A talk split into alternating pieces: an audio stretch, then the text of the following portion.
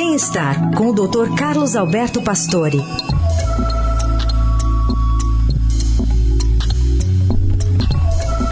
Oi, doutor Pastore, bom dia. Bom dia, Carol. Bom dia, Heisen. Bom dia. Bom dia, ouvintes. Falar um pouco sobre home care ou essa possibilidade, né, que algumas pessoas têm, até pela condição de saúde, de não ficar hospitalizada para se recuperar. É, você veja que os Estados Unidos, desde 1980, eles propuseram o home care, mas não com uma alta hospitalar antecipada, mas sim é uma transição humanizada, né? Em casa, com cuidadores, enfermeiros, médicos, à distância ou até presencial.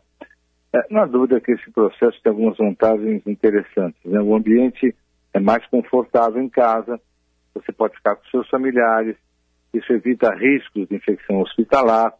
Então, essa opção libera leitos hospitalares, reduz custo, médicos, enfermagem, né? E a chamada deshospitalização é uma tendência mundial. Cresce à medida que o avanço tecnológico facilita essa monitoração remota do paciente. É, em uso de equipamentos menos volumosos para realizar exames a domicílios. Então, é, essa prática é indicada para pacientes com doenças crônicas, como os que tiveram um AVC, uma acidente vascular cerebral, as demências, o câncer, alguns casos cardiológicos.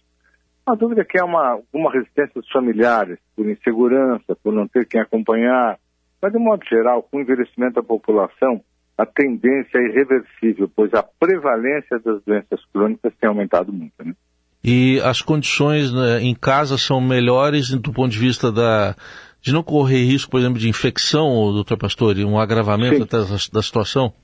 Do ponto de vista de infecção é ótimo, né? Não tem a dúvida que você afasta daqueles germes que são super resistentes, que estão nos hospitais, né? E que se realmente você em casa tem, não tem essa possibilidade. A dificuldade um pouco é com relação às vezes a estrutura do home care, não são todos que estão bem preparados, mas de uma maneira geral, o home care hoje ajuda muito né, a ter a pessoa com doença crônica em casa e poder acompanhá-la sem ter que ficar realmente hospitalizado. Eu acho que é uma tendência que veio para ficar, viu? Muito bom. Doutor Pastori, abrindo a semana aqui no Jornal Dourado, volta na quarta a conversar conosco. Obrigada, doutor. Até quarta.